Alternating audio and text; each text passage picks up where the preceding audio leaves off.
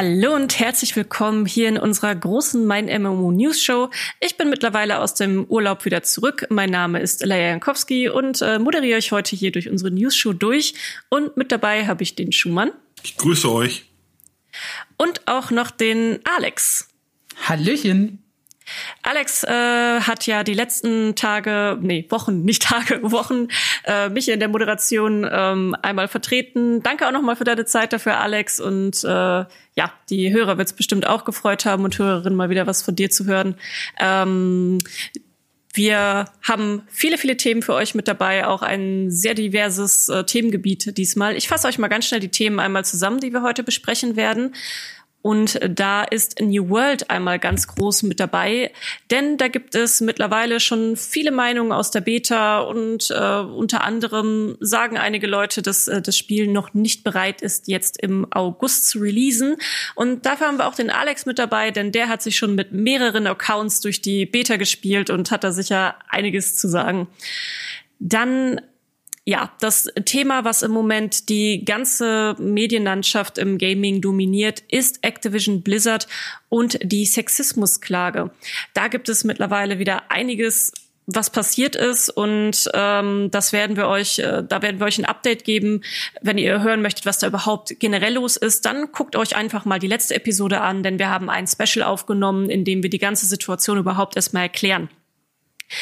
Wir haben ein neues Spiel mit dabei. Pokémon Unite, eine MOBA, die frisch rausgekommen ist für die Switch und auch noch auf den Smartphones releasen soll. Die äh, steht aber gerade in der Kritik mit schlimmen Pay-to-Win-Vorwürfen.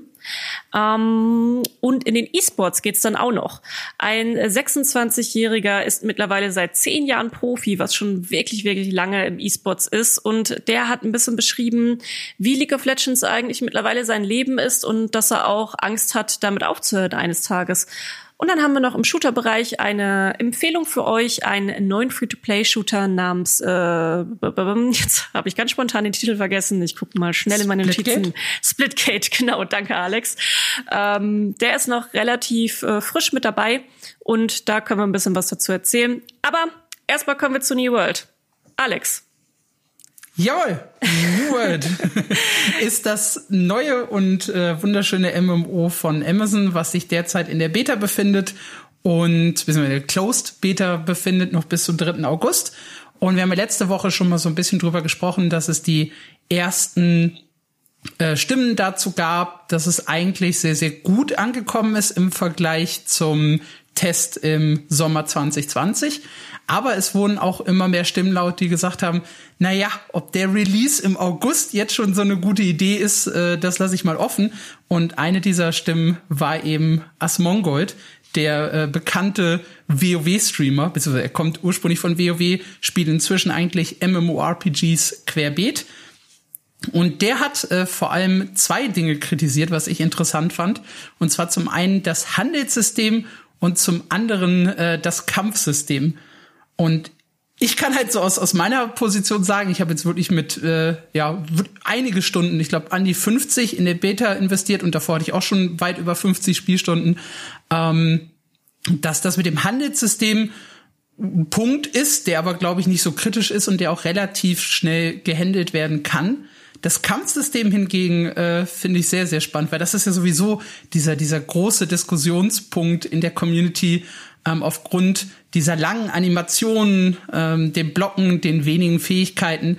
Und tatsächlich äh, sagt er ganz konkret, dass die Angriffs- und Bewegungsabläufe, ich zitiere, einfach scheiße seien. Und äh, das ist eine harte Aussage, die ich aber tatsächlich auch so ein bisschen nachvollziehen kann, ähm, weil so richtig flüssig spielt sich das immer noch nicht. Es ist so Welten besser als 2020, aber halt noch lange nicht auf einem Top-Zustand. Mhm. Ich hatte da auch einige, äh, ich habe mich heute mal so ein bisschen durch die Kommentare gewühlt vom Podcast und habe auch gesehen, dass wirklich beim Kampfsystem die Meinungen extrem gespalten sind. Es gibt nämlich auch Leute, die sagen, genau das ist nämlich das Coole daran, dass es dadurch auch mehr Skill erfordert. Äh, was ist da so deine Einstellung zu, äh, zu diesem gespaltenen Lager, die es da gibt? Also ich persönlich finde das Kampfsystem äh, sehr, sehr gut. Es ist halt für MMORPGs eher ungewöhnlich, aber ich glaube, das ist halt auch so ein bisschen das, was wir jetzt brauchen. Also ich glaube, Schumann hatte letzte Woche gesagt, dieses ewige Tap-Targeting und immer alles so wie WoW, äh, das kann halt auf Dauer nicht, nicht funktionieren. Irgendwann braucht man da auch mal äh, irgendwie neuen, frischen Wind. Und wir sehen das ja zum einen an Lost Ark, die mit so einem äh, Diablo-ähnlichem Action-Kampfsystem kommen und jetzt eben an New World, äh, die sehr, sehr stark auf Action Wert legen, äh, dass das auf jeden Fall ja anders, neu und tatsächlich auch spannend ist. Ähm, ich, die Punkte, die Asmongold aber angesprochen hat, sind tatsächlich nicht von der Hand zu weisen. Also dieses, äh, also gerade das Ausweichen, was eigentlich sehr, sehr wichtig ist, und das Blocken auch, ähm, das ist noch nicht so hundertprozentig rund. Also so, so leichte Verzögerungen, äh, teilweise auch Serverprobleme äh, machen das dann halt echt ja unschön. Nicht so schön, wie es eigentlich sein könnte und sein müsste. Ja, ähm, da bin ich übrigens auch ganz bei, bei Asmongold und auch anderen Entwicklern und Entwicklerinnen, die es da mittlerweile auch bei MMOs anders machen. Ich kann Tap Target auch nicht mehr, so wirklich. Also ich habe vor einer Weile auch noch mal wieder World of Warcraft gespielt und habe gemerkt, nee, ich habe da irgendwie einfach keine Lust drauf. Action Combat gefällt mir selber besser. Wie geht's euch da? Ach, mich stört Tap Target nicht. Ich habe jetzt lange Final Fantasy gespielt und ich habe lange WoW gespielt. Also das ist halt eine andere Spielart. Das Tap Target, also das Tap Target ist halt schon so das Gefühl, ich spiele jetzt gerade ein MMOPG und hier läuft's anders, während sich jetzt ein Spiel wie Amazon New World spielt sich ja auch wie ein Actionspiel. Da kannst du ja auch irgendwie For Honor spielen oder irgendwas. Es gibt ja zig Spiele mit diesem Action-System das ist jetzt für mich halt kein, ich spiele gerade ein MMOPG. Also ich habe New World auch angefangen, habe die erste Stunde gespielt und hatte das Gefühl, ich habe die erste Stunde in New World ungefähr 800 Mal gespielt, weil das jedes einzelne MMOPG, das ich je gespielt habe, genau so anfängt. Ja, du hast so eine Story-Sequenz, du bist in eine neue, unbekannte Welt gespült, irgendjemand stirbt. Ich habe das Gefühl, Wolken fängt ganz genauso an wie, wie New World, nur mit anderen Figuren. Also auch ja, korrumpierter Lehrmeister und oh, vielleicht habe ich magische Fähigkeiten, vielleicht auch nicht, mal aussehen. Und dann wird man in die letzte miese Ecke geschimpft, um gegen so Level 2 Typen zu kämpfen. Und es war genau so, wie ich jedes MMOPG. Und dann schön zurück zum Quest-Hub laufen und vom Quest dann wieder zurückgeschickt werden ins selbe Gebiet. Und dann, also, ja, ich bin ja schon wieder, ich weiß auch nicht. Ich weiß auch nicht, wie man MMOPGs anders anfangen sollte, aber es ist halt Fakt, dass die ersten paar Stunden in einem MMOPG fangen exakt gleich an. Wobei ich äh, den den Aspekt äh, gerade so also die erste also das Tutorial da ganz am Anfang definitiv absolut ja. Aber sobald es dann halt so ein bisschen Richtung Crafting geht und ich mache mich das erste Mal auf zur Stadt äh, finde ich hat dann New World halt doch ein paar andere Möglichkeiten. Und ich genieße das tatsächlich auch rein über das Crafting zum Beispiel leveln zu können. Ich habe eine ganz ganz lange Zeit mir diese ganzen stumpfen Nebenquests äh, einfach geschenkt der Hauptstory folge ich halt noch so ein bisschen, ähm, aber drumherum habe ich wirklich übers Crafting versucht zu leveln und das klappte sehr, sehr gut. Und das also, wusste ich schon zu schätzen. Was mich auch ein bisschen gewundert hatte bei den Kritiken, ähm, ich habe hier auch noch, wir hatten ja eine große Umfrage auch zu den ersten Stunden auf New World bei uns. Äh, da muss man sagen, bei uns in der Community auf meinem MMO kam es ja schon ganz gut an. Ähm, ich schaue noch mal schnell. 66 Prozent haben halt insgesamt gesagt, dass sie die Beta gut finden. Teilgenommen haben mehr als 2600 Community-Mitglieder von uns. Und da gab es eben auch Kritikpunkte. Das, was du gerade gesagt hast, Alex, die Server tauchen definitiv auch als ganz, ganz, ganz großer Kritikpunkt äh, auf. Charaktereinstellungen wird als ein bisschen lahm empfunden geht mir selber auch so. Also da haben andere MMORPGs definitiv eine coolere und viel breit gefächertere Auswahl als New World. Und ähm, ja, überzeugen, Crafting, Erkundung von der Spielwelt, viele Freiheiten, das wird so als positiv genannt aber von den Quests sehe ich so in den ersten Reaktionen wenig. Und äh, du hast die Quests ja gerade angesprochen, du folgst gerade noch der Hauptquestlinie. Wie ist da denn der Stand? Hat sich da jetzt viel, viel geändert seit, da, seit den ersten Anspielevents? Sagst du, dass das ist jetzt, geht jetzt mehr auch vielleicht in Themenpark oder was, was ist da überhaupt gerade Sache? Ja, Quests sind so, ein, sind so eine Sache. Also sie sind definitiv besser als äh, noch 2020, aber man muss sich halt auch nichts vormachen. Äh, Amazon hat da nicht das Rad neu erfunden. Es sind am Ende des Tages immer noch Töte-Quests, Sammelquests, ein bisschen hübscher, ein bisschen bunter, ein bisschen variabler. Ähm, und was sie halt gemacht haben, äh, sie haben die, die Hauptstory vertont, auch auf äh, Deutsch. Und das bringt zumindest ein kleines bisschen, ja, mehr, mehr Pep in die Sache. Aber am Ende des Tages sind es halt Quests in MMORPGs. Also wer da auf ein Wunder hofft oder gar ein Theme Park MMORPG, ist da, glaube ich, bei New World auch falsch. Also ich glaube, dieser direkte Vergleich mit Final Fantasy und WoW sorgt eher für Enttäuschung als wirklich für Begeisterung ich würde es halt, wenn, wenn man mich jetzt fragen würde, so als Mischung zwischen äh, Rust und ESO bezeichnen. Nicht nur was das äh, Kämpfen angeht teilweise, also ESO hat da halt ein recht ähnliches Kampfsystem, sondern halt eher so ein bisschen, es ist immer noch ein bisschen Survival drin, es ist äh, viel PvP mit drin und echt wenig so von Story zu Story, von Quest Hub zu Quest Hub laufen. Ähm, also da finde ich sind schon sehr, sehr große Unterschiede. Ich will zwei Lanzen für New World brechen. Das die erste Lanze ist, kein MMOPG ist zum Release fertig oder gut. Das ist leider eine bittere Erkenntnis. Wir wenn wir durch die toten MMOPGs gehen, haben wir ganz viele Fälle, wo wir sagen, das hatte so viel Potenzial, das hätte aber nur xxx Monate mehr in Entwicklung gebraucht. Und die Wahrheit ist, dieses xxx ist die Zahl unendlich. Es hätte unendlich mehr Monate in Entwicklung gebraucht. Man hätte zwölf Monate mehr dran arbeiten können, 24 Monate mehr, 36 Monate mehr. Man weiß es nicht, aber äh, jedes Spiel hat am Anfang diese Kinderkrankheiten. Man sagt immer, es fehlt noch Feinschliff, es fehlt noch Inhalt. Und die kommen dann hoffentlich, wenn es gut läuft, mit der Zeit dazu. Das ist der zweite Punkt, den ich habe. Kein MMOPG ist am Anfang wirklich gut. Wenn wir uns daran erinnern, Elder Scrolls Online war echt mies 2014, als das rauskam. War ganz furchtbar. Ähm, Warframe war 2013 oder wenn das kam, echt noch ein relativ Basic Shooter, kann man sagen. Die haben sich dann wahnsinnig gut entwickelt. Und das ist auch die Hoffnung, die wir für New World haben können, dass wenn das gut läuft, dass dann Amazon den im Entwicklungstempo und im Feedback der Community das Spiel weiter ausbaut. Ich weiß, Leute hören das echt ungern, weil die wollen immer ein fertiges Produkt haben äh, und sagen dann, ja, MMOs sind wie Bananen, ja, die reifen beim Kunden, so, so ein Mist wollen wir nicht.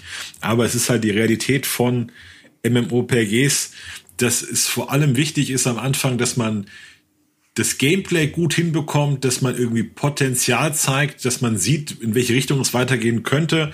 Und dann müssen die besonderen Sachen noch kommen. Ich meine, als wirklich als Musterbeispiel muss man Warframe sagen, die dann mit der Zeit ganz tolle Quests eingebaut haben, die ganz tolle Storywendungen eingebaut haben, die das ganze Game erweitert und vergrößert haben. Und das wäre eine Option, ein Best Case für, für New World in meinen Augen.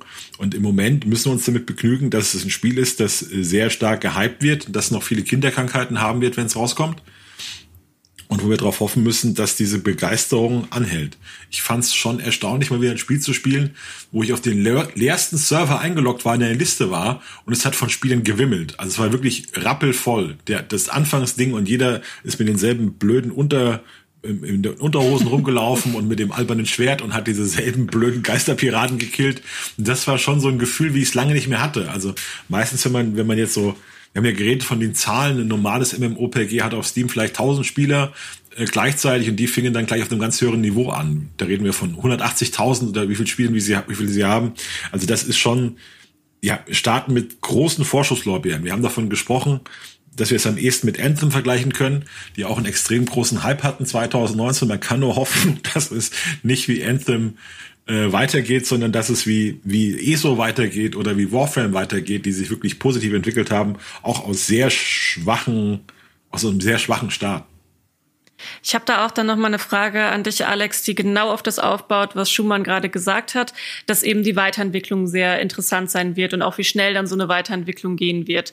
Jetzt ähm, ist es das Anspielevent, äh, was wir beide auch sehr intensiv bespielt haben. Jetzt in der neuen Beta bin ich noch nicht ganz so viel unterwegs ähm, aus äh, Zeitmangel gewesen, aber ähm, Sie haben ja im Prinzip seitdem, das ist ja auch, liegen ja, wenn du so willst, auch nur ein paar Monate dazwischen haben aber trotzdem schon richtig viel in der Zeit gemacht. Also ein ganz großer Wechsel war natürlich von diesem drei Waffensystem auf zwei Slots zu wechseln. So, wie schätzt du da das Tempo gerade ein?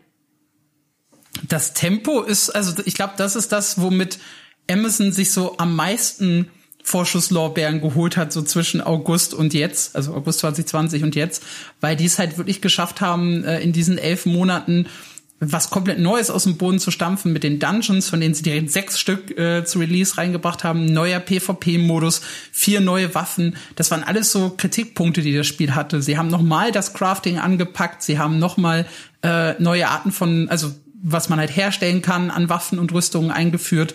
Das ist halt für so ein, die sagen ja immer, wir sind ein recht kleines Team, eigentlich äh, eine sehr, sehr große Leistung. Und womit die sich dann halt auch äh, so ein bisschen Vertrauen erkauft haben, ist die Aussage der Alpha-Spieler, ja, hier wird wirklich auf mich gehört, weil ich habe gesagt, das und das stört mich. Und wir haben das ja auch damals in dem New World Podcast gesagt. Es fehlte vor allem was um PvP-Spieler. Wenn man dann diese Kriege am Ende um Festungen als großen Aspekt des Spiels aufzieht und dann halt den PvP-Lern eigentlich auf dem Weg dahin überhaupt nichts bietet und auch für die Zeit zwischen den Kriegen nichts bietet, dann ist das eigentlich für PvPler schon Mist. Und dann haben sie jetzt angefangen, das Open PvP wieder interessanter zu machen. Sie haben einen komplett neuen Spielmodus gebracht für PvPler. Also sie haben zumindest das erkannt und haben halt da sehr, sehr guten Content nachgeliefert. Und das ist halt, glaube ich, das, worauf dann auch viele hoffen nach Release, dass es halt genauso weitergeht. Also das, der, die Entwicklung zumindest in der Hinsicht ist sehr, sehr positiv gewesen. Also, man, eigentlich ist bei jedem MMO wenn man zynisch ist, ist, muss man eigentlich jedem sagen, spielt kein MMO zum Release, spielt zwei Jahre später, dann ist mit Sicherheit viel besser. Du bringst dich aber, deshalb fällt das so schwer, um diese Erfahrung der Noob zu sein und mit tausend anderen Noobs da lang zu laufen und was zu entdecken und irgendwo der Erste zu sein und mit, mit Freunden das zu erleben. Das ist halt immer so eine Sache. Also objektiv, wenn es wirklich um das Gameplay geht, also wie schmeckt der Wein, wie, wie wirklich, wie objektiv gut in dem sterilen Raum ist das Spiel, dann muss man jedem sagen, spielt diese Spiele nicht zum Release. Es ist furchtbar. Also es ist wirklich schlechter als, als nach einem, zwei Jahren. Es ist generell so. Aber durch dieses Erlebnis, ein Spiel zum ersten Mal zu entdecken mit vielen anderen zusammen, das macht natürlich den Reiz aus. Aber es ist immer ein ganz heikles Thema. Also man ich kann auch jeden Singleplayer-Spieler verstehen, der so eine kritische Einstellung gegenüber Games as a Service hat und der sagt, äh, ihr bezahlt mich hier, ich gebe hier 60 Euro aus, damit ich euer Beta-Tester bin und damit ich euch die Bugs finde. Das kann es ja wohl nicht sein. Und in der Realität ist es tatsächlich so, dass man dann die Bugs findet. Ja. Jetzt hat, jetzt hat Amazon aber auch was gemacht, was mich sehr überrascht hat. Die haben nämlich gesagt, wer jetzt vorbestellt, kann Beta spielen. Und egal wie viele Spielstunden du hast, du kannst das immer noch zurückgeben, das Spiel. Normalerweise hast du ja so, ich weiß gar nicht, zwei Stunden bei Steam oder vier Stunden oder sowas. Und ja, in der Zeit zwei. kannst du zurückgehen. Ja, und Amazon hat halt gesagt, äh, spielt so viel ihr wollt und ihr könnt es immer noch äh, dann, dann wieder äh, zurückgeben. Und das fand ich sehr interessant. Also da ist für mich zumindest so ein Zeichen von Selbstbewusstsein, so ein bisschen zu sagen, okay, gebt dem Spiel eine Chance und dann guckt weiter. Ich finde, sie machen sowieso insgesamt einen sehr selbstbewussten Eindruck. Also auch jetzt die äh, Beta, die sie zeigen, wie lange die Beta auch läuft. Also es ist ja nicht so, dass man jetzt nur zwei Tage oder so spielen kann, wie es ja auch oft bei Betas dann so ist. Hier kannst mal zwei Tage reinschnuppern und gucken, ob es dir gefällt, sondern äh, das sind ja insgesamt jetzt dann zwei Wochen oder sogar drei gewesen. Wann hat die nochmal angefangen? 20. also Dienstag. Genau. Sind zwei Wochen, 14 Tage. Ja, und äh, eben auch sowas wieder mit der Umtausch-Policy. Äh, und sie sagen ja selber von sich auch, dass genau das, was sie jetzt gemacht haben im letzten Jahr, so viel neue Inhalte mal eben noch mit dazu pumpen und so viele Veränderungen zu machen, dass das auch ihre Stärke ist, auch über den, den technischen Hintergrund, den das Spiel hat. Von daher, ich bin da eigentlich selber immer noch recht positiv gestimmt, was New World angeht und in was es sich dann auch weiterentwickeln kann. Also auf jeden Fall positiver als vorm Start der Beta, bin ich, denke ich auch. Also muss ich sagen, ja. was halt wirklich ermutigend ist, ist die gewaltige Resonanz. Also wir haben ja schon gedacht, dass es gut ankommen wird, aber was für Dimensionen das erreicht und das auch, dass es auf Twitch so gut funktioniert, das wollen wieder viele nicht hören, aber das ist halt heute aus der heutigen Sicht ist Twitch unheimlich wichtig für den finanziellen Erfolg eines Spiels. Und der finanzielle Erfolg eines Spiels ist dann wichtig dafür, wie das Spiel weiterentwickelt wird. Also man kann eigentlich jeder MMOPG-Spieler sollte sein, dem Spiel die Daumen drücken, dass es stark auf Twitch wird, weil dadurch Geld reinkommt und wir uns dann erwarten können, dass die, das Team vielleicht vergrößert wird, dass die äh, Frequenz der Update steigt und weitere Vorteile. Ja, die haben, was auch interessant ist, wenn man jetzt sieht, wie, wie gut das läuft, dass das halt auch ein kleiner Vorgeschmack ist, wie gut Star Citizen mal ankommen würde, weil sie dieselbe Engine verwenden. Das ist die Engine, die wird in Frankfurt wurde die gemacht, das ist die Cry Engine. Die wurde dann von Star Citizen gekauft als Lumberyard Engine und die wurde jetzt lizenziert für Amazon für das Projekt und die ist eben für besonders für dieses Streaming ausgelegt. Da können wir schon sagen, dass da tatsächlich die Engine sieht ja solide aus, da haben wir auch wenig Beschwerden gehört. Also das könnte dann ein Vorteil für die Zukunft sein. Ja, Server waren eher das Problem, was man Amazon eigentlich irgendwie zutrauen würde, ja, dass sie, dass sie das hinbekommen. Genau da haben sie äh, sehr, sehr viele Probleme mit gehabt. Was uns überraschend äh, gut funktioniert, wir hatten damals bei dem Anspielbericht, äh, bei dem Anspiel-Event schon einen Artikel dazu, ist dieser Voice-Chat. Ich habe ein Highlight-Video gesehen von von Leuten, die sich dann halt gegenseitig äh, im Open PvP so ein bisschen geflamed haben und das war herrlich. Also diese, diese, diese dieser Voice-Chat-Aspekt. Ich hätte nie gedacht, dass ich sowas mal haben wollen würde, aber doch, äh, ich hatte Spaß damit auch schon. Ja, ja macht das Spiel viel in Massen, ist, ja. Ja. In Massenschlachten, wenn dann 50 Leute gleichzeitig reden. Da, so, dann wahrscheinlich kann, nicht mehr, kann aber auch so. spannend sein. Es gab, es gab auch eine Angeldiskussion, da haben die Leute angefangen, ob Angeln in New World schöner ist oder in Oldschool RuneScape. Und dann haben die dazu sechs diskutiert oder so. Das war herrlich. Was ja bei, das finde ich witzig. Bei Warzone hast du so ein Phänomen, dass du die letzten Sekunden hörst von dem Spieler, der gerade stirbt. Das ist da der Gag. Also du legst irgendwie Ohr und hörst in den letzten zwei Sekunden, wie der dich auf Russisch verflucht. Das ist halt auch so, das ist dann einfach wirklich clever, clevere Nutzung von so, von so, von so einem Gimmick wie dem Voice-Chat. Ja, und wer keine Lust drauf hat, kann ja immer noch ausschalten. Das ist ja auch nie ja. das Problem. Aber ich finde es auch auf jeden Fall super witzig. Das, was ihr beide auch schon so dann gesagt habt, das, das sehe ich auch, dass die Welt im Moment unfassbar lebendig wirkt, dadurch, dass die Server auch so voll sind und äh, überall kreucht und fleucht ist. Und das sieht man tatsächlich nur noch selten. Das ist schon, das macht auf jeden Fall schon Spaß. Vielleicht dann noch mal so abschließend, ähm, was sagt ihr, Release August, ja oder nein? Also wenn sie den, den Aspekt mit den Servern hinbekommen und das nicht so, so startet wie, wie jetzt in der Beta, ähm, sehe ich da, glaube ich, kein großes Problem drin, äh, jetzt schon den Release starten zu lassen. Das mit dem Handelssystem, das ist ein Bug, den sie, glaube ich, sogar schon äh, wahrgenommen haben und gesagt haben, das kriegen wir noch irgendwie gefixt. Und das Kampfsystem, ja, Mai, wir haben jetzt in der Beta damit gelebt, ähm, weiß ich nicht. Ich glaube nicht, dass sie da einen großen Fix für bringen können. Ähm, ich bin aber positiv, was den Release angeht ich weiß nicht, verschieben wäre immer besser. Bei jedem MMOPG der Welt wäre es besser, wenn es drei Jahre später gekommen wäre. Man muss es so sagen, so objektiv. Aber die haben ja keine andere Wahl mehr. Die müssen ja rauskommen.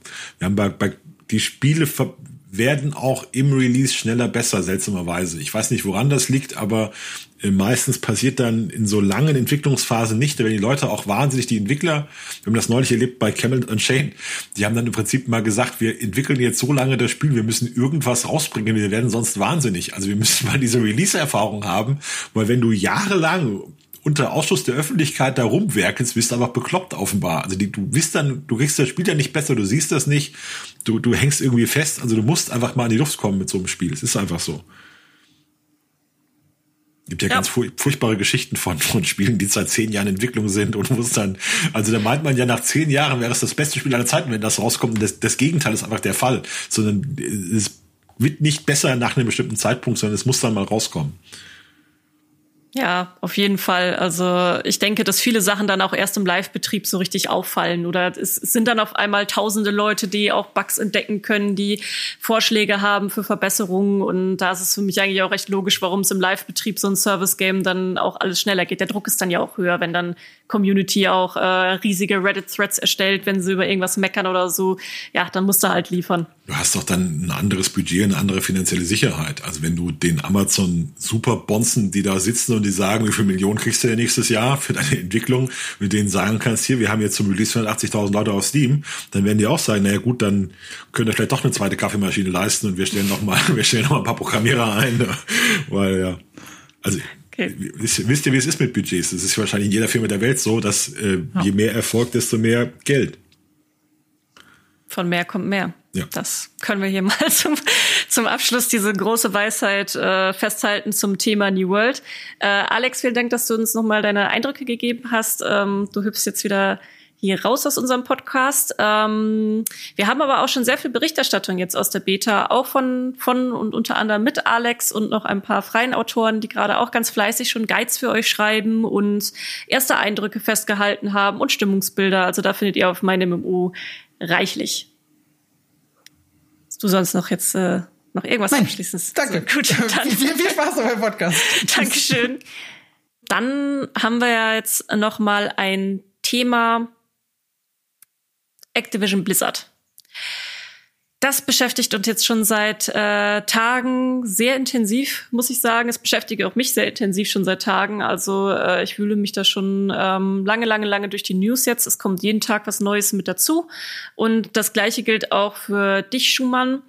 Ähm, Ja, vielleicht noch mal ganz kurz zusammengefasst, wer es noch nicht mitbekommen hat, äh, bei Activision Blizzard läuft aktuell eine Klage gegen das Unternehmen von einer offiziellen staatlichen kalifornischen Behörde, die Activision Blizzard vorwirft, ähm, eine ein, eine sexistische Unternehmenskultur zu haben, sexuelle Belästigung zuzulassen, ähm, dass Machtmissbrauch in der Firma stattfindet, dass äh, ja junge Leute ausgenutzt werden, die da ihren Traumberuf haben und dann vielleicht auch mehr mit sich machen lassen, als es als man eigentlich dürfte.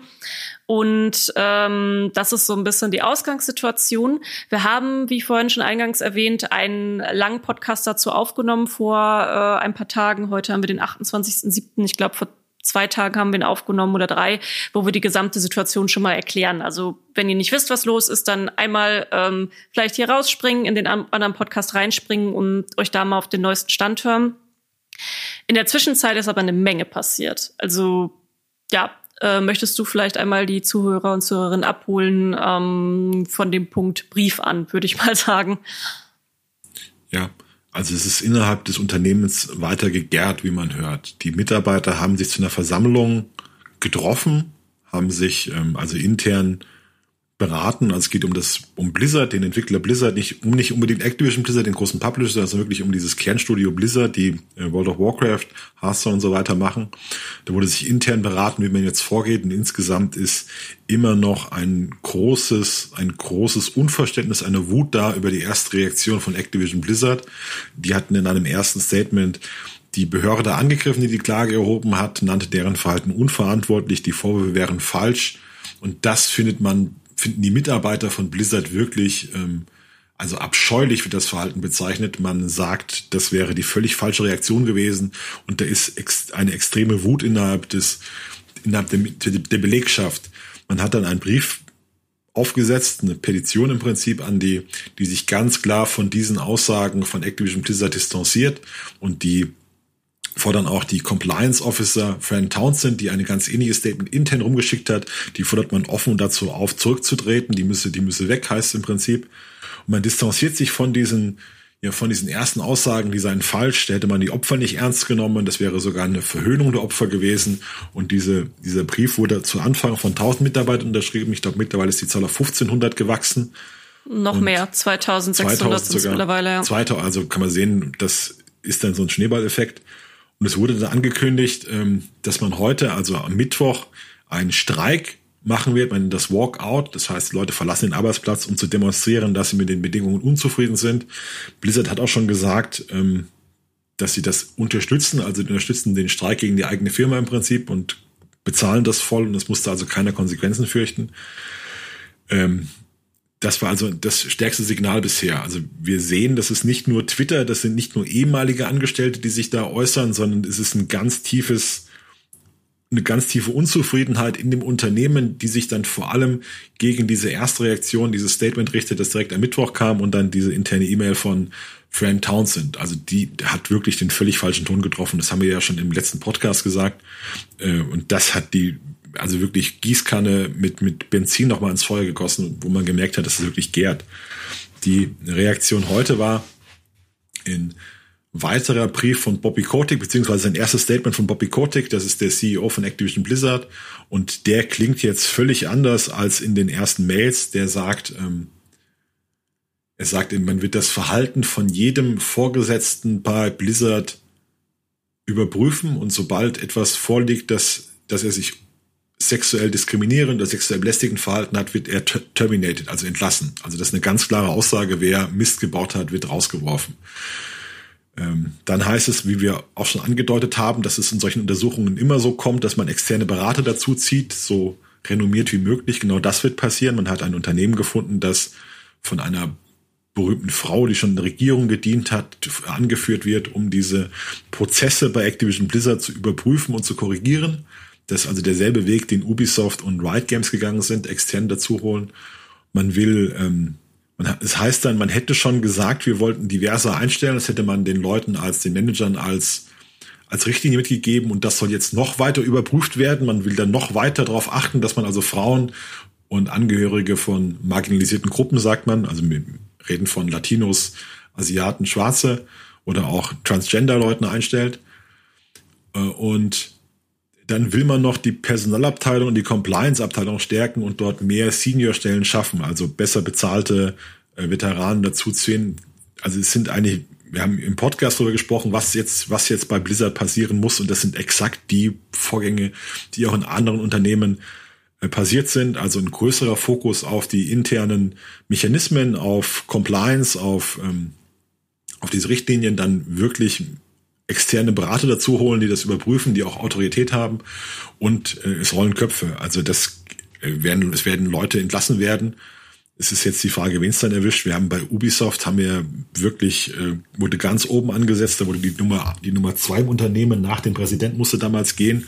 wir können das bei Blizzard auch erwarten. Das ist die Frage, ob J. Allen Brack sich halten kann, der Chef von Blizzard direkt, äh, der ja auch schon seit zig Jahren Unternehmen ist und der wo wir darüber gesprochen haben, wo dieses alte Video vor elf Jahren ist, wo, wo er nicht der Übeltäter ist, aber wo er, wo man sieht, dass er Teil so einer Kultur ist, die da, hahaha, die Frau will was von uns, haha, wie cool. Und ja, man muss jetzt abwarten. Aber wir sehen, dass der ich habe jetzt einige Kommentare gelesen, wo es im Prinzip hieß, ja, jetzt redet man darüber und in zwei Tagen weiß das keiner mehr. Und wir sehen, dass das nicht der Fall ist, sondern der Skandal ist in den letzten Tagen noch größer geworden, noch intensiver geworden. Die Aktie von Blizzard ist um sieben Prozent eingebrochen. Es wurde eine Sammelklage vorbereitet, wo es heißt, ähm, Blizzard hat also versäumt, uns darüber zu informieren, was dort für eine Kultur herrscht, was dort für, was da für Risiken im Unternehmen sind. Also da sagt man im Prinzip, die hätten uns warnen müssen, dass eine Untersuchung gegen sie läuft, damit wir dann schon wie Aktionäre wissen, das kommt auf uns zu. Jetzt ist der Kurs eingebrochen um sieben Prozent, wir haben Geld verloren und das ist die Schuld von Activision Blizzard da, das ist so eine, so eine, es ist bei großen Kursverlusten immer so, dass man, man, dass da so eine Klage im Raum steht. Ja, uns wurde nicht alles gesagt, das war bei Cyberpunk auch so. Da muss man halt sehen, was da kommt, aber wir, wir sehen, dass es jetzt an Tag 4, 5 tatsächlich auch die Börse erfasst hat, die das vorher erstmal kalt ließ. Sind dann sogar, weil Activision Blizzard ja riesig ist, sind dann sogar im Zusammenhang damit andere Videospielaktien gefallen das hat dann immer größere Konsequenzen, wenn sowas passiert. Also sieben Prozent klingt nicht so viel, ist aber dann in der Realität bei so einem wichtigen Unternehmen ein ganz schöner Dämpfer.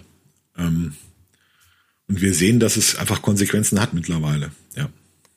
Ja, und ähm, man muss auch ganz klar sagen, sowas wie auch ein Streik das ist noch im Gaming-Bereich ungewöhnlich. Also vor allem auch in, in Amerika, da gibt's ja auch noch mal ganz eine ganz andere Gesetzeslage als bei uns. Äh, also äh, wenn du auf der Straße sitzt, ist ja erstmal auf der Straße und hast äh, nichts. Da gibt's auch sowas wie einen Kündigungsschutz äh, in der Form nicht, wie es ihn bei uns gibt. Und das ist für dann die Angestellten ist das auch schon ein gewisses Risiko, sowas zu machen. Wenn ich mich richtig erinnere, hat das jetzt eigentlich nur einmal so in der Form schon mal gegeben. Ich meine, bei Riot hätte es 2019 auch schon mal eine, einen Belegschaftsstreik gegeben. Ähm, ansonsten würde es mir jetzt aber gerade nicht einfallen. Also das ist schon, da ist insgesamt ist einfach die Gaming-Branche da im Umbruch. Äh, das hat auch mal unser Kollege Heiko Klinge, Chefredakteur der Gamescar, äh, GameStar, ganz schön gesagt. Ich weiß gerade nicht mehr, ob ich es mal in der Kolumne bei ihm gelesen habe oder im Talk gehört hat, dass die Games-Branche so langsam aus den Kinderschuhen jetzt rausgewachsen ist und jetzt auch die Konsequenzen davon spürt, erwachsen zu sein. Und da gehört genau sowas mit dazu.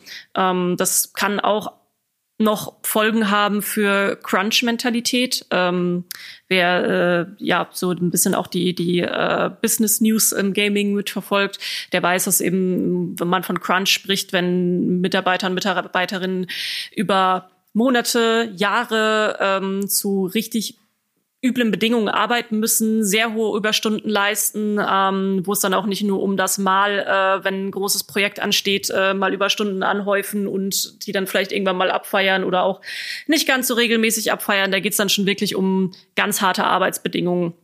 Ähm, also ich denke, dass da wird sich jetzt in den nächsten Jahren nur mehr tun und nee, das wird jetzt nicht innerhalb der nächsten zwei, drei Tage vergessen sein. Wir sehen bei Riot Games, dass der Skandal auch nach drei Jahren noch da ist und das tatsächlich auch ernste Konsequenzen in der Unternehmen äh, vorkommen. Es wird dann alles, muss ein bisschen förmlicher, respektvoller, distanzierter untereinander werden. Das kann man dann klar sagen. weil das ist halt immer dieses ähm, Videospiele. Das haben auch manche bei der Klage gesagt, jetzt, jetzt wollen sie die, das ist doch so ein cooles Unternehmen, jetzt kommen sie mit so einem Sexismus-Scheiß, diese, diese äh, komischen Sozial-Nazis, die uns immer auf, aufbürden wollen, wie wir leben sollen. Und das ist doch alles cool in so einem Unternehmen. Wir haben auch so Sprüche gehabt, oh, Kokain, Kokain und Nutten, wo kann ich mich anmelden, wo kann ich mich bewerben? Das wird dann immer so von außen als hahaha, ist doch cool. Aber das ist natürlich nicht, nicht wirklich nicht gut, was da passiert ist. Muss man sagen, das ist dann immer, wenn man die, die Opfer, die, die Stimmen der Opfer liest, findet man das nicht hahaha lustig und da will ich auch mitmachen, sondern das ist dann schon, wo man sagt, ähm, Leute, rafft doch mal, um was es da geht, wie man einander behandelt und miteinander umgeht. Das Tragische ist ja, dass die Werte von Blizzard nach außen, die behauptet werden, die immer ganz sind, respektvoll, Diversität, Wachstum, einander vernünftig begegnen. Darum handeln sich auch die Spiele. Overwatch ist ja eine ganz positive Welt, wo die wo die verschiedensten Nationen zusammenarbeiten, wo, wo Geschlecht keine Rolle spielt, wo sexuelle Orientierung keine Rolle spielt, wo Rasse keine Rolle spielt, wo das alles wirklich gleichberechtigt ist. Und wenn man dann hört, dass in, bei Blizzard dann eben nicht, ja, wenn, wenn Tracer bei Blizzard arbeiten würde, würde da irgendwie, wäre sie die Sekretärin, die von allen betatscht wird oder so. Das kann man ja nicht so, nicht gut heißen. Nee, das äh, sehe ich genauso. Und äh, ja, also die letzten Tage in den Zeiten der Klagen, dass ähm, ja, ich hatte eingangs gesagt, ich komme eigentlich gerade so frisch aus dem Urlaub zurück und dann äh, ist das so ziemlich das Erste, was dann nach meinem Urlaub passiert. Und seit drei Tagen mache ich jetzt auch quasi nichts anderes, als mich durch die Statements äh, wühlen, nochmal durch die Gesetzeslage wühlt, um, um auch den, das Ausmaß wirklich gut verstehen zu können.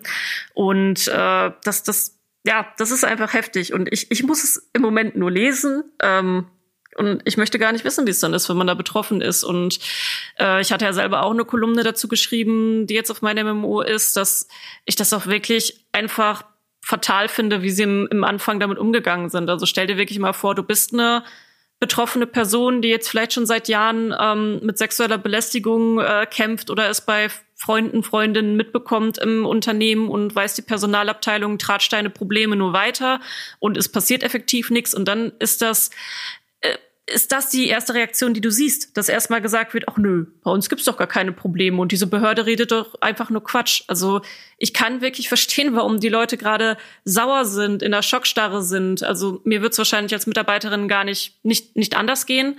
Und ähm, ja, also tut mir jetzt leid für die für die harte Aussprache, aber das ist einfach ein riesiger Schlag dann in die Fresse. Also das kann ich gerade nicht nicht anders und netter ausdrücken.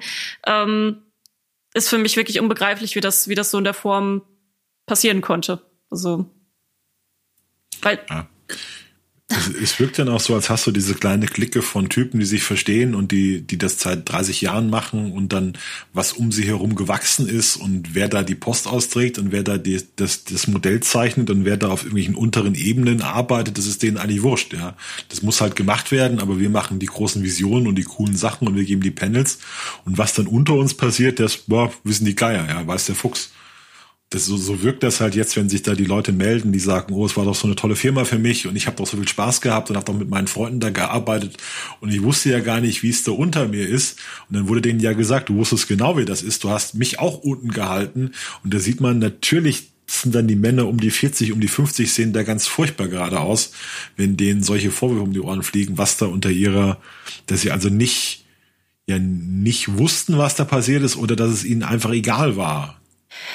Ja, ich glaube auch, das hat dann ähm, auch mit dazu beigetragen, dass, dass sowas ja auch im Gaming als normal angesehen wird. Also wir merken das ja auch immer wieder mit, mit, ähm, mit Spielerinnen, die von ihren äh, Voice-Chat-Erfahrungen äh, berichten. Ähm, wenn du dich beschwerst, dann heißt es ja, wenn du äh, damit nicht klarkommst, dann, dann geh, geh halt wieder zurück in die Küche. Das hier ist, äh, das hier ist nun mal so und äh, ja, wenn das du damit ja nicht, dann auch aufgewachsen so bist. Das war ja nicht so gemeint. Ja, war ja nicht so gemeint. Spaß, war ja. Spaß. Ja.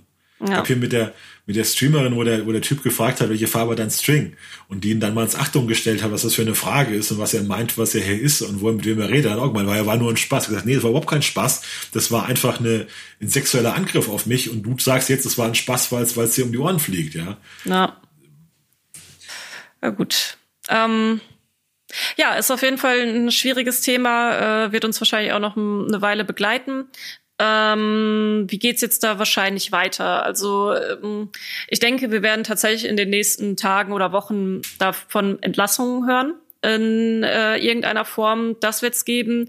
Äh, ich denke, es wird auch noch mal ein offizielles Statement geben, ein neues. Äh, bisher von Bobby Kotick die Mail, die rumgegangen, also die jetzt auch äh, an die Öffentlichkeit gekommen ist, war jetzt erstmal auch nur eine interne Mail. Ein neues offizielles Statement fehlt derzeit noch. Äh, und dann irgendwann wird es dann ähnlich wie auch bei Ubisoft und Riot in der Öffentlichkeit zumindest erstmal wieder ruhiger werden. Man wird dann weniger davon hören, ähm, weil dann eben intern sehr viel gearbeitet wird dran. Äh, was auch noch angekündigt wurde von Bobby Kotick, ist, dass man die Spiele auch noch mal überarbeiten möchte, äh, dass die dass Inhalte, die nicht zu dieser Mission, der sie gerade nachgehen, passen, in irgendeiner Form angepasst oder entfernt werden sollen. Wir wissen da aber noch nicht, um welche Inhalte es genau geht, außer jetzt bei einem NPC, der sich um den ähm oh, jetzt ist mir ganz spannend der Name. Du, du weißt, wen ich meine. Ja. Also, ähm genau, ich kann den Namen auch immer nie aussprechen. Ich habe bestimmt schon Alex Afriasi oder Afriasabi oder so. Ja, du? genau, genau, den meine ich, äh, der eben auch ganz stark im Fokus war, äh, der mittlerweile nicht mehr da, schon nicht mehr da arbeitet, aber ähm, über den gibt's noch einen NPC und äh, da, da soll jetzt demnächst was äh, schnell passieren und ich denke mal, die Spiele werden insgesamt auch noch mal geprüft ja, wie sich dann der Aktienkurs entwickelt, das, äh, da habe ich keine, keine Lupe für. Wird wahrscheinlich sich irgendwo auch wieder beruhigen, aber das ist an der Börse halt immer ein bisschen schwierig. Wenn ich sie hätte, dann wäre ich vielleicht jetzt schon steinreich. Wir können noch davon ausgehen, dass bei der nächsten BlizzCon wesentlich mehr Frauen präsentieren werden, wesentlich mehr Frauen auf Panels sitzen.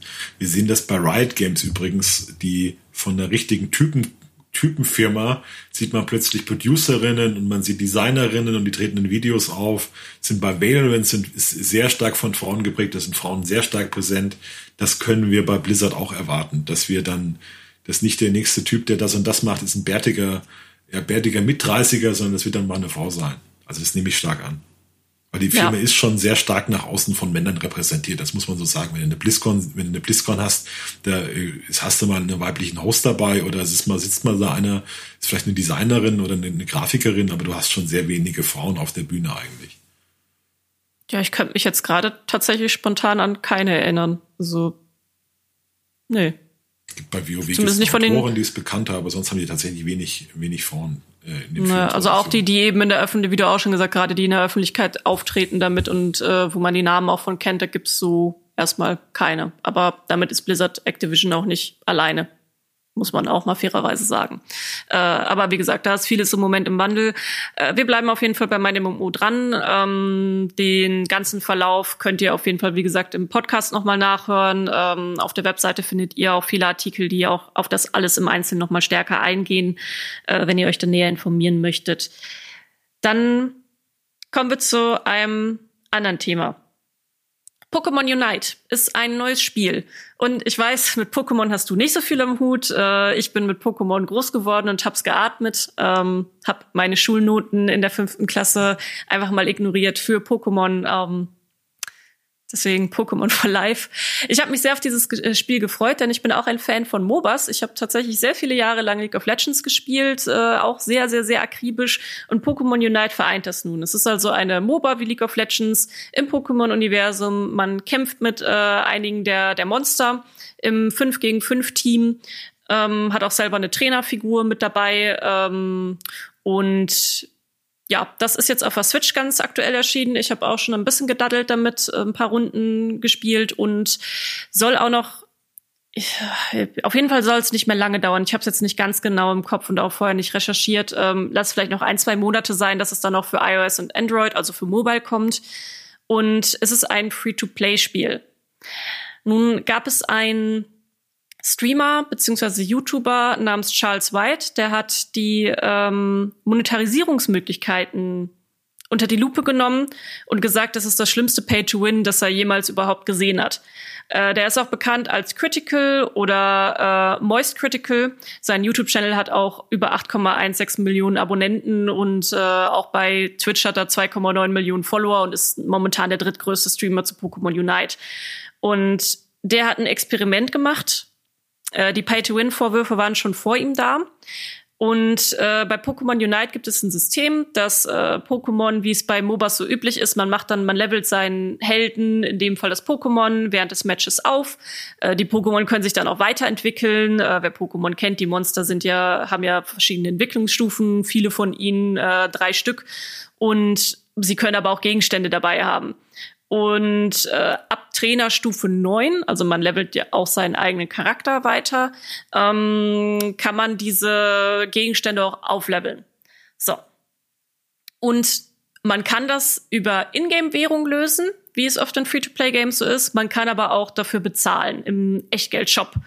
Und äh, dieser Streamer hat dann ein Item, ein bestimmtes, das mehr Stärke und so weiter und alles hat das wollte das demonstrieren, hat 100 Dollar in die Hand genommen, äh, hat ständig rumgescherzt mit, ich nehme jetzt Mamas Kreditkarte und hat dann dieses äh, Item auf Maximallevel hochgestuft und hat dann im niedrigstufigen Rang alles platt gemacht. Also wirklich alles, ganze Lobby gekillt und ja, hat ziemlich gut demonstriert, was eben die Power des Geldes da gemacht hat weiß, du bist nicht so tief in diesem in Pokémon drin, aber du verfolgst natürlich auch Pay to Win und äh, Free to Play Games und Mobile. Wie äh, siehst du das jetzt gerade? Ja, ist auch deshalb wieder so ein großes Thema, weil Pokémon eben so ein Kindheitsspiel ist. Es gab damals die große Diskussion um Star Wars, dass Star Wars unsere Kinder abzockt. Das war die Diskussion vor zwei Jahren bei Star Wars Battlefront wo auch mit solchen Lootbox-Mechaniken gearbeitet wurde, wo man sich Dinge kaufen konnte.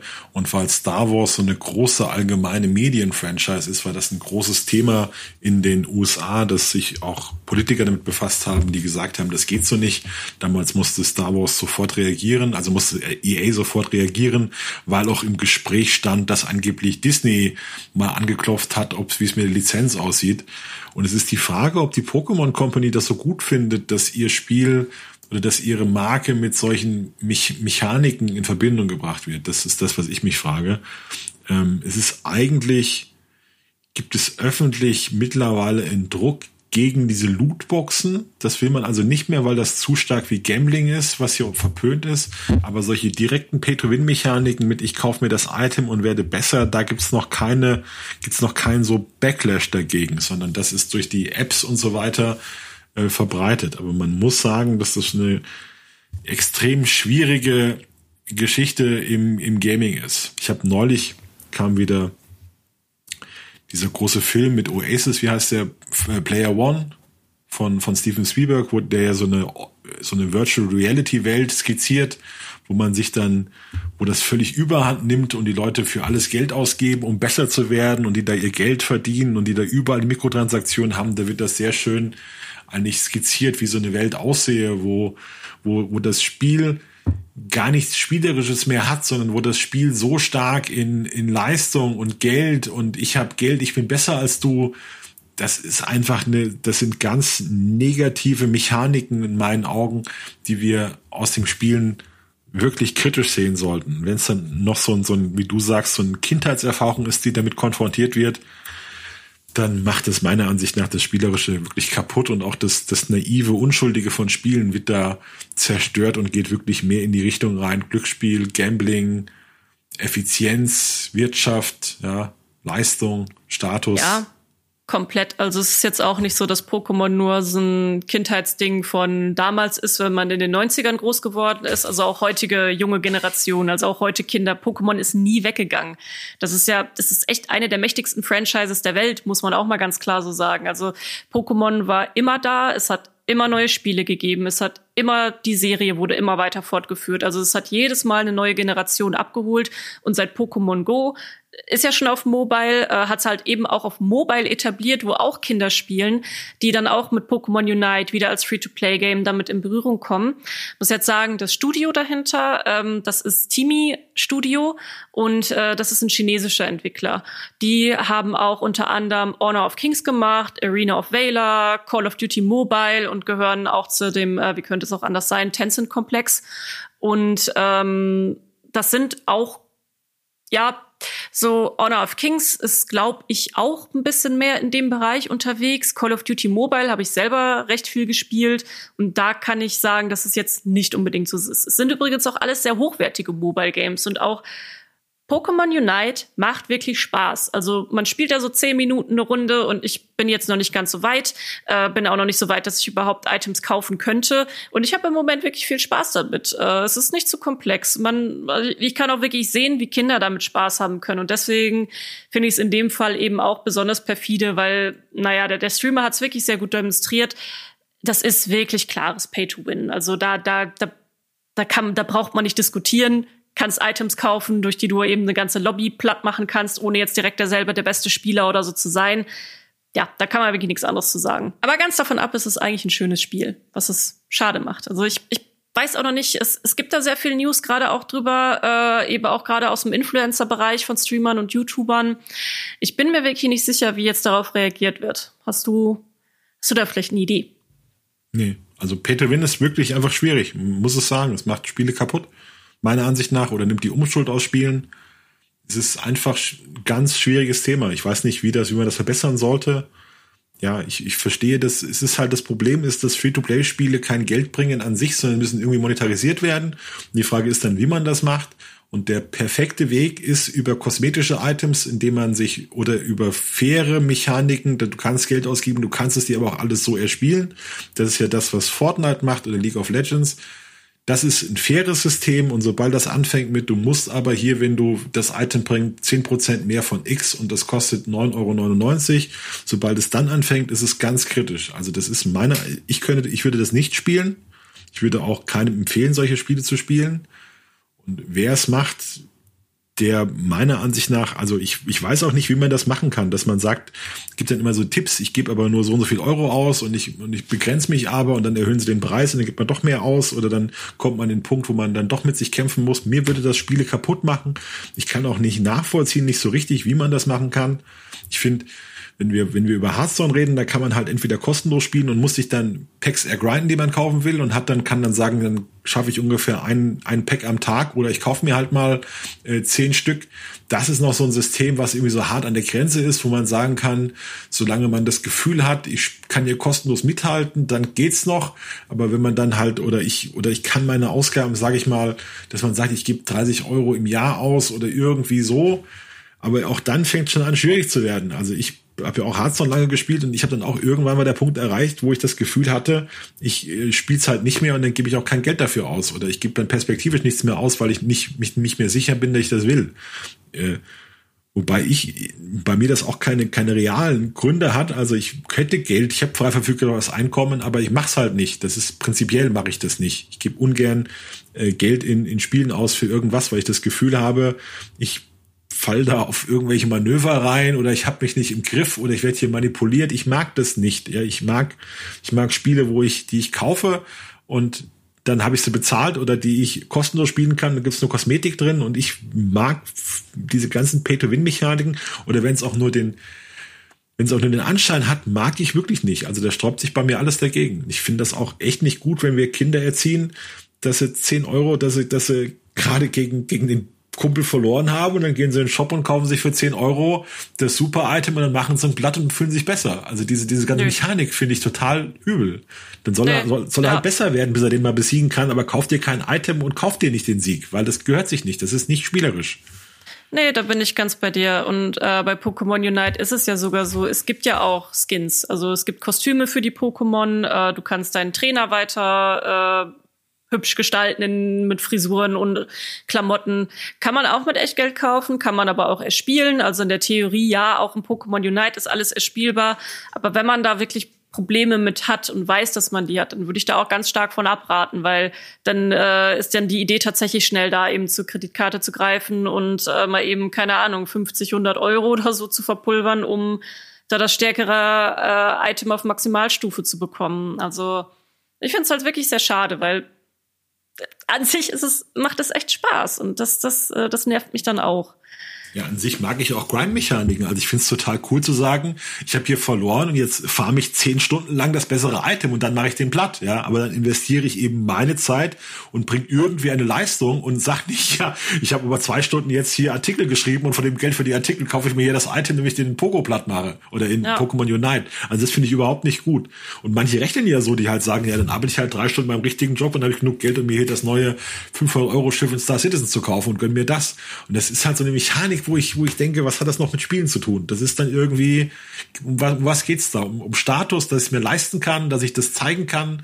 Das ist dann so, ich finde, Real Life sollte in Spielen echt nicht so eine große Rolle spielen. Deshalb ist Ready Player One, weil da Real Life, weil da das Spiel zum Real Life wird.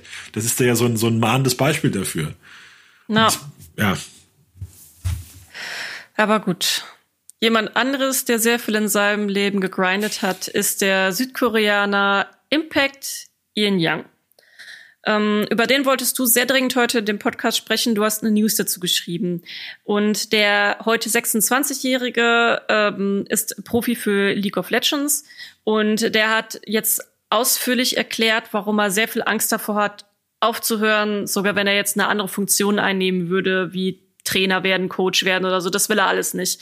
Ähm, finden uns gerade im Bereich des E-Sports. Äh, wa warum wolltest du heute so gerne über die News sprechen? Ich finde, Impact ist einfach eine unheimlich interessante Figur.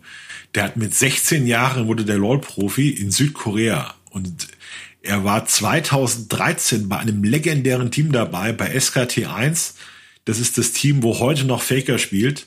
Und der hat mit Leuten gespielt wie Piglet, Faker, Pumandu äh, und Benji. Das sind also heute, als, als würde man sagen, der hat zusammen mit äh, Mario Basler, Stefan Effenberg hatte und Thomas Helmer hat die Europameisterschaft 2006 gewonnen oder was weiß ich. Also wirklich mit, mit Starspielern. Und er war damals noch sehr jung.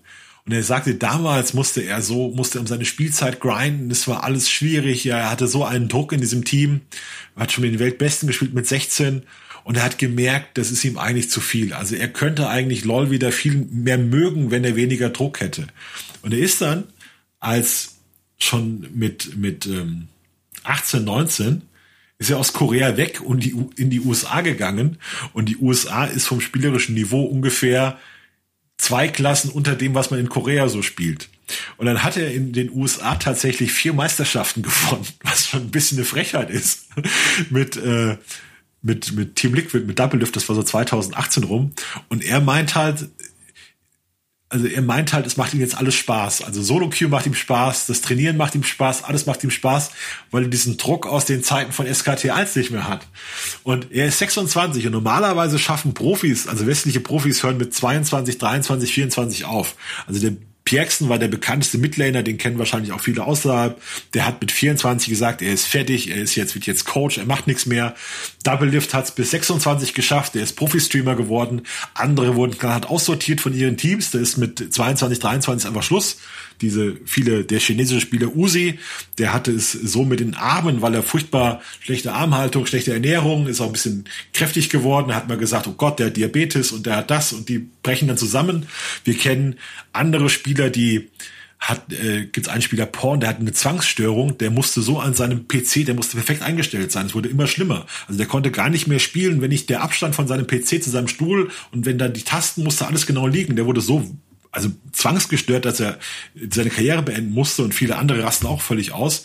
Und er, also Impact sagt halt, er, er findet LOL einfach so geil, ihm macht das alles nix. Also er sagt, die anderen kriegen Burnout, weil die sehen das hier als Job und ich sehe das überhaupt nicht als Job, ich, ich sehe das als mein Leben. Er sagt, er steht morgens auf und denkt drüber nach, das ist mein Matchup heute. Dann sagt er, die anderen spielen äh, spielen, um sich von LOL abzulenken. Ich kann das gar nicht mehr. Ist alles andere ist mir furchtbar langweilig. Wenn ich irgendwas anderes spiele als LOL, ist mir langweilig. Und dann, wenn er LOL zum Spaß spielen soll, geht auch nicht. Ist auch langweilig. Ist alles langweilig. Es ist langweilig in alles außer LOL ranked. Ja, LOL ranked gegen die besten Spieler der Welt. Das findet er geil. Das macht ihm Spaß. Und das macht er. Er hat einen Satz gesagt, fand ich ganz, fand ich ganz beeindruckend. Er sagt, ähm, zu verlieren fühlt sich echt mies an, aber zu gewinnen ist das beste Gefühl aller Zeiten. Und darauf arbeitet er hin. Also er lebt eigentlich nur, um in LOL gegen die Besten zu gewinnen und alles andere scheint ihm ziemlich wurscht zu sein, also oder ihn zu langweilen. Und das finde ich schon eine Einstellung, wo man halt sagen kann, wuff, ja, er ist 26, die meisten in seinem Alter denken über Ruhestand nach und du merkst auch, die werden viel schlechter. Und er hat jetzt vor, vor ein paar Tagen erst, hat er einen Spieler in einem Profi-Match so fertig gemacht, dass er einen Rekord aufgestellt hat für den höchsten Goldvorsprung bei Minute 15. Und der andere war sieben Jahre jünger. Also er hat mit einem 19-Jährigen den Boden aufgewischt, um es mal hart zu sagen. So sehr, dass sein Team das Match also locker gewonnen hat. Äh, und da muss man schon sagen, dass ich das eine ganz beeindruckende Leistung finde.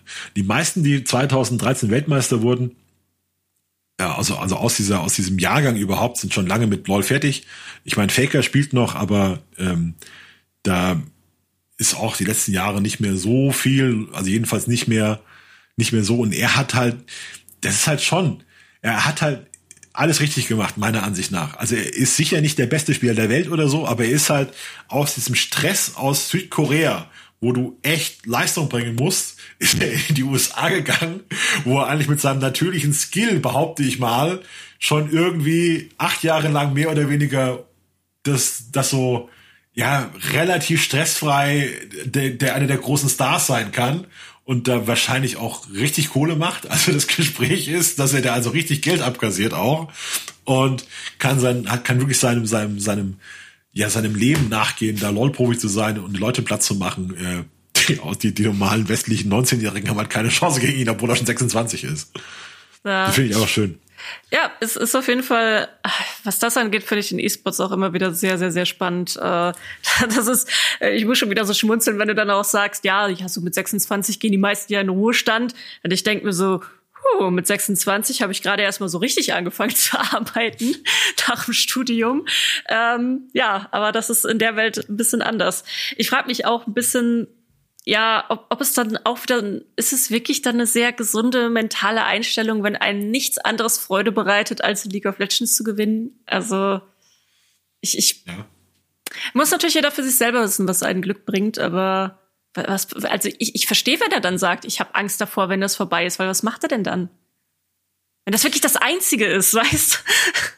Hat irgendwie für sein Altersruhesitz hat er sich jetzt ein Haus gekauft in Südkorea und will das dann zu einem LOL-Domizil machen für westliche Spieler, die in Korea LOL spielen wollen, der Solo-Queue. Da kann er die dann in sein Haus einladen und kann ein bisschen Miete nehmen und kann sagen, hier, genießt den koreanischen Lebensstil, spielt, spielt 14 Stunden LOL am Tag und esst ein bisschen Rahmen oder was und dann ja, man, man kennt es tatsächlich auch von, gibt es auch wirklich erschreckende Geschichten von äh, Asiaten, die dann hier in Europa landen, die die Sprache nicht sprechen, die irgendwo in einem in der Teamunterkunft sind. Das ist natürlich, stell dir vor, du, stell dir vor, du musst nach Japan und musst da, äh, bist da, bist da Spielerin für Pokémon Unite und kennst da keine, kennst die Sprache nicht und alle erwarten, dass du da die Japaner weghaust und sonst bist du eigentlich ja, also es ist ja, muss, muss man sich ja vorstellen, du sitzt da mit, mit 16 in Paris, kennst die Sprache nicht, bist dafür bezahlt, Overwatch zu spielen und ja, deine, deine Leute siehst du ein paar Mal am Tag. Gibt auch ganz furchtbare Geschichten, die haben in, äh, in ich weiß nicht, ob es ein Däne oder ein Schwede, LOL-Spieler hat angeheuert in die USA,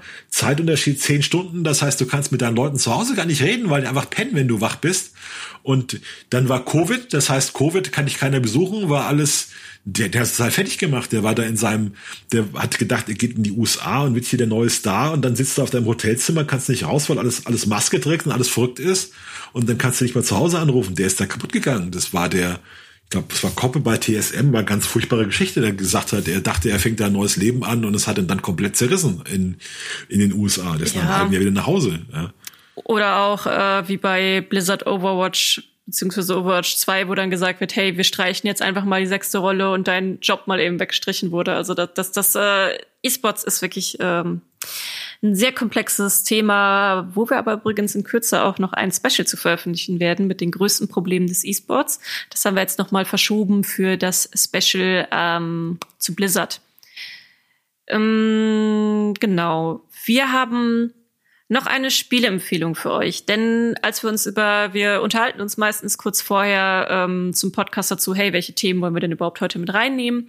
Und dann ist uns aufgefallen, dass es recht wenig bei den großen Shootern im Moment gibt. Also es tatsächlich so zumindest was auf meinem MMO groß ist, sage ich mal, es ist recht ruhig. Ähm, Call of Duty, ja, läuft noch so vor sich hin, hat immer noch so ein paar seiner Probleme. Bei Destiny ist im Moment sehr ruhig. Auf äh, Battlefield warten wir noch. Also ja, da haben wir jetzt einfach mal einen Shooter für euch mitgenommen, äh, der jetzt gerade da ist, ist Free to Play heißt Splitgate und ist für Steam, PlayStation und Xbox.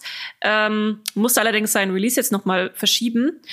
Das Ding ist aber, äh, Splitsgate ist so ein Oldschool-Shooter im Stil wie Unreal Tournament und ja, der Clou ist aber, dass man im Prinzip, also Portal kennt wahrscheinlich so gut wie jeder, dieses Spiel äh, mit den mit den äh, ja Portal Guns, wo man dann Portale erschafft, durchs eine rein muss, durchs andere rausgeht und dadurch halt bestimmte Puzzle im Spiel lösen muss. Und diese Idee dieser Portal Guns haben die Entwickler ähm, genommen und ihr könnt auf der Map dann überall diese Portal erstellen. Also ihr könnt damit dann zum Beispiel auch äh, jemanden, der ganz am anderen Ende der Map ist, erschießen oder nutzt das eben strategisch, um da durchzuschlüpfen. Und das kommt sehr gut an. Ist jetzt seit 2019 auch schon im Early Access. Ähm, es gab jetzt eine Open Beta und die wurde auch komplett überrannt. Äh, war sehr hohes, hohes Interesse. Insgesamt laut der Entwickler gab es über 65.500 Spieler gleichzeitig und Spielerinnen. Und auf Steam in der Spitze, das können wir über die Steam-Charts auch nachvollziehen, waren es auch noch über 14.600. Ähm, Bewertungen sehen sehr positiv aus. Also von über 5600 Bewertungen gab es jetzt 92, die den Daumen nach oben gegeben haben. Und was besonders gut ankommt dabei, ist, dass es wohl recht simpel gehalten ist und eben wie Portal mit Knarren. Also klingt auch für mich nach einem Konzept, wo man nicht allzu viel falsch machen kann. Ja. Die haben sogar gesagt, dass sie die maximale Spieleranzahl erreicht hatten. Also mehr ging gar nicht dahin. Ja. Wenn sie da, wenn sie gesagt hätten, sie können 120.000 nehmen, hätten sie wahrscheinlich auch welche gekriegt und 65.000 und ein bisschen was war dann das absolute Oberlimit, das sie geknackt haben. Meiner Ansicht nach auch ein Zeichen für den aktuellen Spielemarkt, wo man schon merkt, dass die Pandemie unheimlich viele Releases verschoben hat. Es ist alles ein bisschen in ja, in, in Chaos gestürzt. Es sind noch einige Shooter, die hätten glänzen sollen, sind völlig verflacht. Also Ubisoft hatte Hypescape, daran erinnert sich heute kaum noch wer.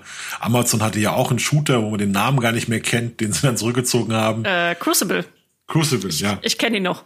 Super.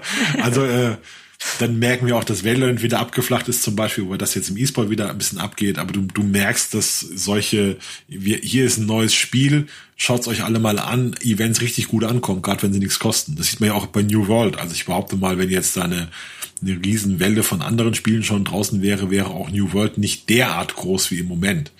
Nee, du, und jetzt New World hat bringst, ja. Entschuldigung, New World hat natürlich auch in die Karten gespielt, dass äh, es jetzt gerade bei World of Warcraft ähm, ja, nicht so gut läuft, um es mal sehr milde auszudrücken. Es ist einfach die Lust wieder da, ein großes neues Spiel zu haben. Neues, die Leute sind richtig heiß auf neue Spiele hat man das Gefühl.